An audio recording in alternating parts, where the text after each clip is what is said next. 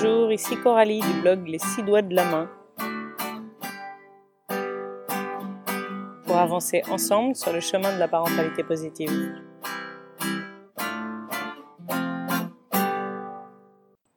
Lors de mon dernier podcast, je vous parlais de la joie.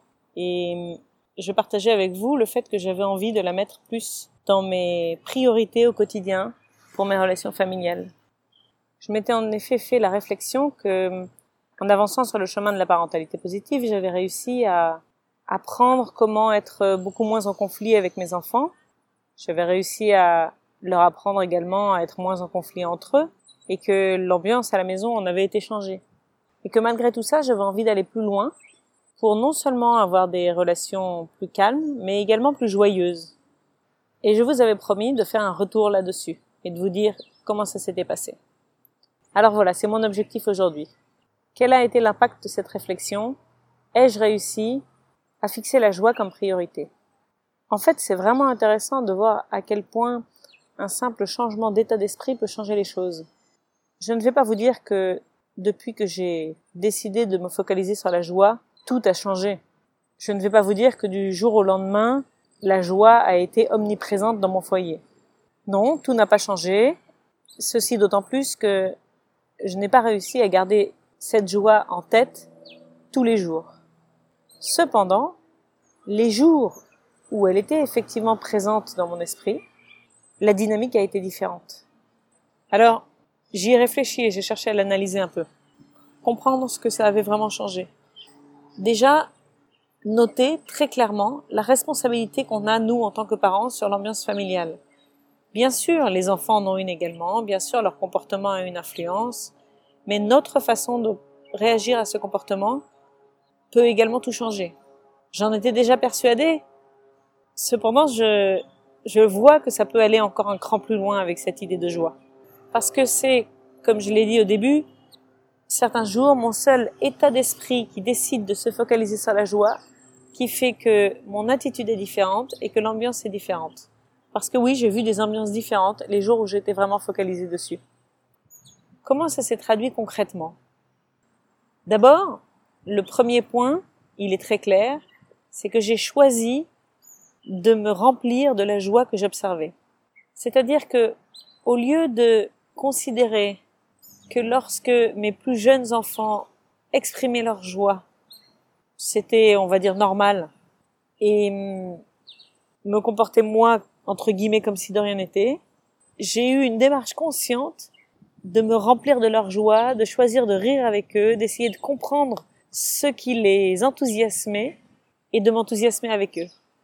Et ça, déjà, c'est fort parce que ça m'a permis d'entretenir ma propre décision. C'est-à-dire que d'aborder les choses avec joie et de trouver encore plus de joie en la puisant chez eux. Finalement, c'était eux qui remplissaient mon réservoir. Ce premier point-là, je pense que tous les parents de jeunes enfants peuvent le vivre. C'est moins évident chez les enfants plus grands qui n'ont pas la même manière d'exprimer leur joie. Cependant, c'est quelque chose à chercher également, se réjouir de ce qu'ils partagent, au lieu de facilement considérer que ça a peu d'intérêt. Le deuxième point est plus personnel. Et j'imagine qu'il se déclinera différemment selon les parents et le caractère de chacun, parce que nous sommes tous des adultes différents face à des enfants différents, mais surtout des adultes différents. Et chez moi, il y a un grand besoin de contrôle.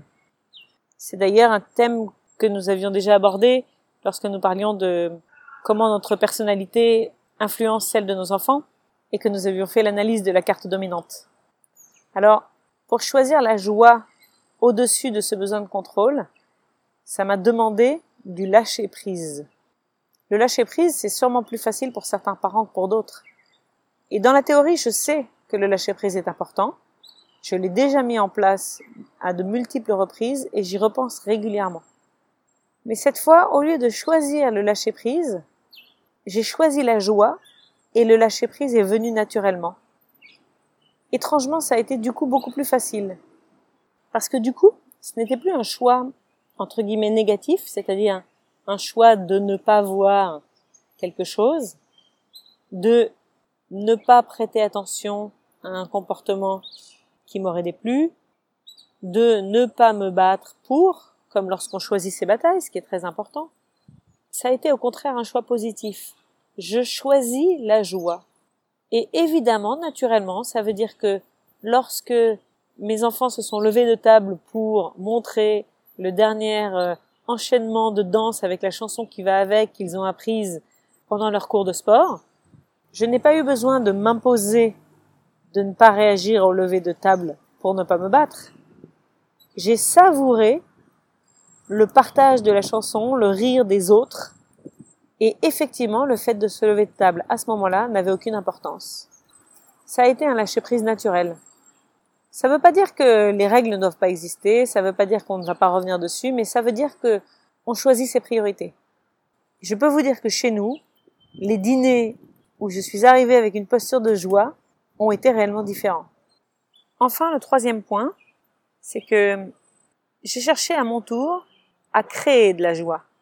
Et ça, oui, ça me demande encore un effort, parce que ce n'est pas mon caractère euh, naturel, forcément, mais il y a eu plusieurs moments où j'ai plus facilement basculé dans une parentalité qu'on qualifie de ludique pour ceux qui connaissent, dans laquelle on prône le jeu avec l'enfant, non seulement pour se défaire de situations de conflit, ce que je faisais déjà, mais également en dehors de tout contexte, simplement comme moyen de connexion.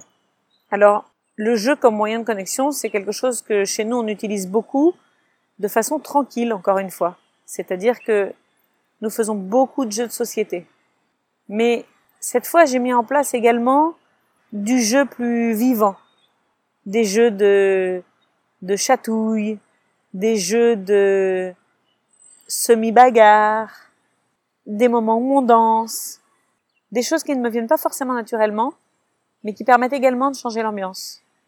Et c'est drôle de voir à quel point c'est facilement suivi. On commence avec un enfant, et puis ils s'y mettent tous. Et alors moi qui ai des enfants d'âge différents, puisque l'aîné a 15 ans et le dernier 4, je peux vous dire que dans ces moments-là, les écarts d'âge s'effacent. C'est assez magique. Quelle est la leçon à retenir de tout ça? C'est le fait qu'on peut effectivement avoir une influence sur la façon dont les choses se passent par la simple posture dans laquelle on se met. De nouveau, ce n'est pas une baguette magique, parce qu'il y a des jours où je suis plus stressée que d'autres, où je suis plus fatiguée que d'autres et où la joie me viendra moins naturellement. Mais le fait de l'avoir à l'esprit peut réellement changer les choses. Et dans cette démarche, une astuce toute simple. Avant de rentrer chez moi, j'y réfléchis. Je pose mon intention dans les deux minutes qui précèdent le moment où je passe la porte.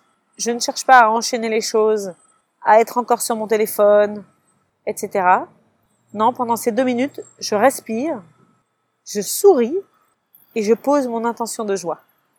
La suite en découle naturellement, même si j'ai encore parfois besoin de m'y reconnecter. Je ne peux donc que vous conseiller de faire la même chose, de réfléchir à la priorité pour vous, et si c'est la joie, comme ça l'était pour moi ces dernières semaines et j'espère les prochaines semaines également, Connectez-vous à cette intention avant de rentrer chez vous et essayez de la garder présente. Et voyez la différence. Si vous pensez que dans cette démarche, ce podcast peut aider d'autres parents, n'hésitez pas à le partager. Et n'hésitez pas à laisser un commentaire pour me dire comment la joie a pu être mise en place chez vous. À bientôt!